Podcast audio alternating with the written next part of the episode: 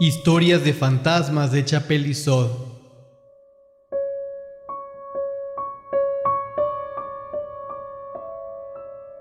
Joseph Sheridan Le Fanu, 1851. La aventura del enterrador. Fragmento.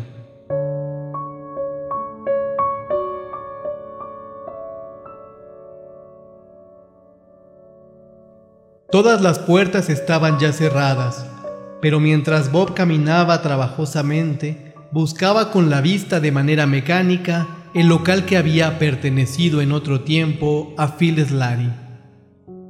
A través de las persianas y de los cristales situados encima de la puerta, se filtraba una luz débil que formaba en la fachada de la casa una especie de halo apagado y neblinoso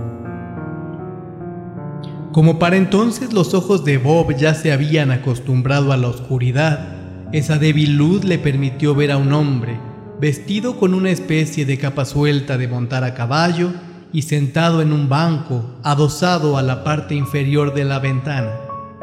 Llevaba el sombrero muy caído sobre los ojos y fumaba una larga pipa. También podía verse junto a él, aunque oscuramente, el perfil de un vaso y de una botella de alitro, un caballo grande ensillado, débilmente discernible, aguardaba paciente mientras su amo se divertía. Sin duda había algo extraño en la aparición de un viajero que se refrescara a esa hora en la calle, pero el sepulturero se lo explicó fácilmente, suponiendo que al cerrar el local para la noche, el forastero había sacado lo que le quedaba de la botella para disfrutarla allí al fresco. En otro momento, Bob habría saludado al desconocido al pasar con un amigable buenas noches, pero no se encontraba de humor ni tenía un estado de ánimo afable, por lo que iba a pasar junto a él sin la menor señal de cortesía, cuando el desconocido, sin quitarse la pipa de la boca, levantó la botella y le llamó con ella de una manera familiar al tiempo que con una sacudida de la cabeza y los hombros, y trasladándose a un extremo del banco, le invitaba por señas a que compartiera el asiento y su alegría. Se extendía por allí una fragancia divina whisky y Bob casi se detuvo, pero recordando la promesa hecha a su esposa en el momento en que empezó a vacilar, dijo, No señor, se lo agradezco, esta noche no puedo detenerme. El desconocido siguió llamándole vehementemente a señas, indicándole el espacio vacío que tenía a su lado. Le agradezco su amable ofrecimiento, dijo Bob, pero es que voy muy retrasado y no puedo perder el tiempo, por lo que le deseo que pase una buena noche. El viajero hizo resonar el vaso contra el cuello de la botella, como dando a entender que al menos podría beber un trago sin perder tiempo. Mentalmente Bob era de la misma opinión, pero aunque la boca se le hacía agua, recordó la promesa, así que sacudió la cabeza con incorruptible resolución y siguió andando.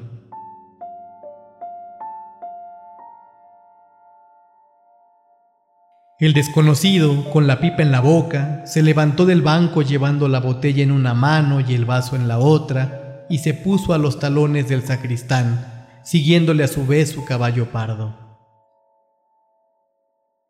En esa inoportunidad había algo sospechoso e inexplicable. Bob aceleró el paso, pero el desconocido lo siguió de cerca. El sepulturero comenzó a sentir sospechas y se volvió. El perseguidor estaba detrás y seguía invitándole con gestos impacientes a que probara su licor. Ya le dije antes que no lo probaría y basta con eso, dijo Bob sintiéndose al mismo tiempo colérico y asustado. No tengo nada que decirle a usted ni a su botella, y en el nombre de Dios, añadió con mayor vehemencia al observar que el perseguidor se acercaba todavía más. Vuelva atrás y no me atormente de este modo. Pareció como si esas palabras irritaran al desconocido, pues agitó la botella ante Bob Martin en forma de violenta amenaza, aunque a pesar de ese gesto de desafío, permitió que aumentara la distancia que los separaba. Bob vio, sin embargo, que aún le seguía de lejos, pues la pipa emanaba un extraño brillo rojizo que iluminaba oscuramente su figura, como la atmósfera fantástica de un meteoro. Si dejas al diablo conseguirlo, muchacho, murmuró el excitado sepulturero, sé muy bien a dónde irás a parar. La siguiente vez que miró por encima del hombro, observó con espanto que el inoportuno desconocido le seguía más de cerca que nunca. Que el diablo te confunda, gritó el hombre haciéndose cruces, casi fuera de sí por el horror y la ira. ¿Qué es lo que quieres de mí? El desconocido pareció más confiado y siguió sacudiendo la cabeza y extendiendo hacia él el vaso y la botella mientras se acercaba. Bob Martin oyó bufar al caballo, como si le siguiera en la oscuridad. Guárdalo para ti, sea lo que sea, pues no traes ni gracia ni suerte, gritó Bob Martin, helado por el terror. Déjame en paz.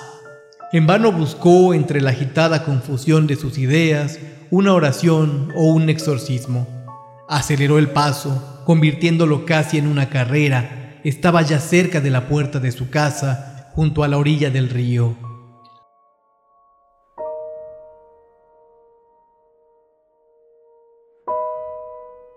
Molly, por el amor de Dios, déjame entrar, déjame entrar, abre la puerta. Gritó mientras corría hasta el umbral, apoyando la espalda en la puerta. Su perseguidor en el camino se colocó frente a él. Ya no llevaba la pipa en la boca, pero seguía rodeándole el oscuro brillo rojizo.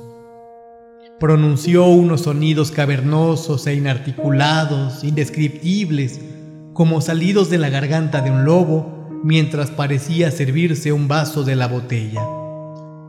El sacristán pateó la puerta con toda su fuerza mientras gritaba con voz desesperada. En el nombre de Dios Todopoderoso, déjame en paz. Furioso, el perseguidor arrojó a Bob Martin el contenido de la botella, pero de esta, en lugar de un líquido, salió una corriente de llamas que se expandieron y giraron a su alrededor, envolviendo a ambos por un momento en una débil llamarada. En ese mismo instante, un repentino golpe de viento se llevó el sombrero de la cabeza del extraño y el sepulturero vio que al cráneo le faltaba la parte superior.